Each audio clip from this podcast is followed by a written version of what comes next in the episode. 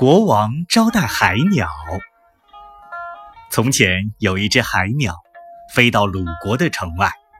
鲁侯以为它是神鸟，把它迎接来供在祖庙里，天天敬它的酒肉，奏音乐给它听。却是把海鸟吓坏了。它哪里敢喝一杯酒，哪里敢吃一块肉。这样供奉了三天，海鸟就死了。鲁侯待遇海鸟，不能说不好，不过这种招待不是海鸟所需要的，结果把它吓死罢了。